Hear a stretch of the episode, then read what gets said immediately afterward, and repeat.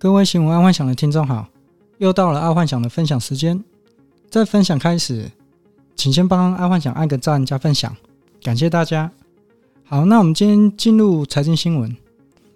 由于加密货币价格暴涨，台湾央行说波动度高的炒作商品。自从鱿鱼游戏在全球爆红之后，在币圈竟然有一个鱿鱼币，而且刚推出就暴涨了七百倍。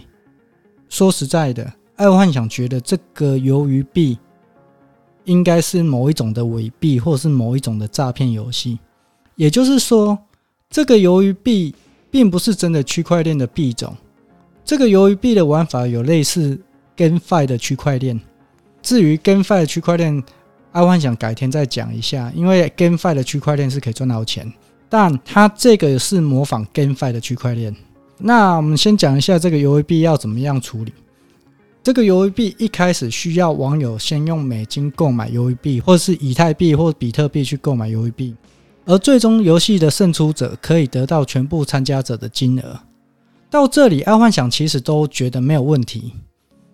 但有问题的是，这个鱿鱼币它到了别的区块链的钱包或者是平台，它无法兑换成以太币或者是比特币。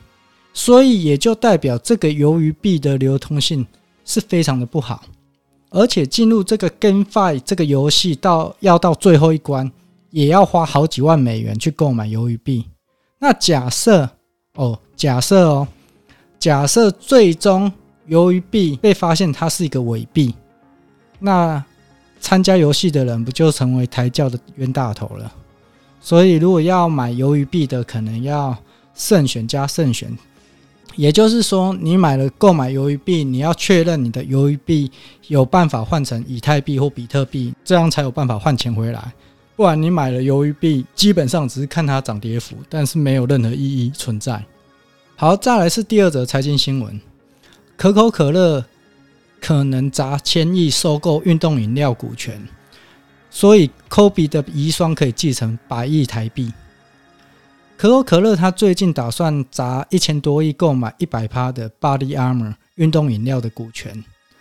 在美国的运动场上，大部分的人还是买 Gatorade 运动饮料，而 Gatorade 它是属于百事可乐旗下的产品。这对于可口可乐这个老大哥的面子真的是挂不住。虽然可口可乐也曾推出自己的运动饮料，但一直都没有多好的成果跟效果。生意就是这样。假设你自己的产品不行，那干脆就投资别人家的。而目前这个 Body Armor 运动饮料，它有年年成长的趋势，所以可口可乐本来只有投资它三十趴，发现这个运动饮料成长速度太快了，打算就是用一百趴收购这个 Body Armor。我觉得可口可乐会这么大手笔买入 Body Armor 这个品牌，是因为如果这个品牌又被百事可乐给买走的话。那么可口可乐应该在运动饮料这个市场应该就拜拜了。说到这里，因为 Kobe 对于 Body Armor 这运动饮料算是早期的投资者，也因为这一次可口可乐的收购案，Kobe 的太太可以得到一百多亿的收购金，这感觉又仿佛是一个前人种树后人乘凉的最佳例子。要说这种例子实在太多，那爱幻想改天再开一个节目再说这种。前人种树，后人乘凉的一些故事。好，再来是娱乐新闻。陈升口腔癌病况稳定，他将举行立春跨年演唱会。陈升这位老艺人，在去年被验出有口腔癌之后，难得他没有在去年办跨年演唱会，不然一直以来，陈升的跨年演唱会俨然是一种台湾过年的一种传统。他好不容易在经过治疗之后。他的病情有稳定下来，但说实在话，台湾口腔癌有绝大部分是因为吃槟榔所引起的，因为吃槟榔很容易造成嘴破，而嘴破又吃槟榔的时候，相对就很容易造成口腔癌。又或者说，当有嘴破的时候，就尽量不要吃槟榔。嘴破吃槟榔真的是会得到口腔癌的几率很高，最好是戒掉啦，因为吃槟榔毕竟。女生也不爱跟你亲嘴，这是一个重点，因为现在的年轻美眉很讨厌吃槟榔的人。好，好，再来就是国际新闻：苹果抢攻元宇宙商机，预估明年发表 MR 头戴装置。现在的记者啊，只要有元宇宙相关，就说谁谁谁也要抢元宇宙商机。基本上，苹果本来就有要发表苹果的 AR 眼镜或 MR 眼镜，只不过发表时程一延再延。现在再来说，苹果要抢攻元宇宙商机，这标题下得有点怪怪的。以苹果全球使用者那么多的状况之下，苹果本来就不会缺席元宇宙这个市场。以目前台面上公司能玩得起来的元宇宙概念，一定是拥有破亿的使用人口。如果连破亿的使用人口都没有，根本就无法成为一个生态链。这里面当中包括脸书、IG、微软、苹果、微信、抖音这些，就是要有使用人口破亿的，才有机会变成元宇宙的概念股。但是其他的如果没有的话，根本就是零嘛。因为元宇宙就是一个软体的概念，就是连接的概念。再来就是说，以 AR、VR、MR 这种东西，只是元宇宙概念股的硬体，顶多只能说是元宇宙的载体而已。不然，VR 或 AR 在四年多前其实有炒过一波了。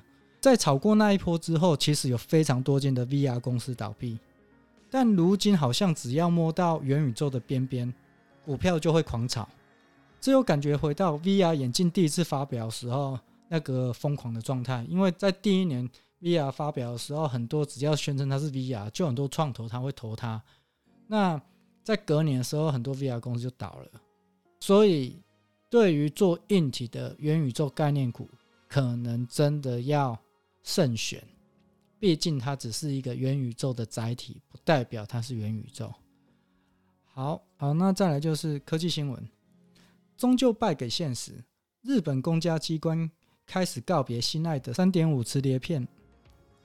安幻想一直以为日本的电子化或无人化都是走在全球的最前面，但万万没想到，日本公家机关还在用三点五磁碟片。我相信现在有在听爱幻想频道的九零后，可能都不知道三点五磁碟片是什么。爱幻想距离上次用三点五磁碟片都是二十几年前了，没想到日本公家机关现在还在用。所以从这也可以看得出来，日本官僚系统比台湾还要严重，甚至说更保守。难怪日本这几年网络创新程度远远落后美国与中国。好，那今天阿万想就跟各位分享到这，记得帮阿万想按赞加分享哦。晚安，拜拜。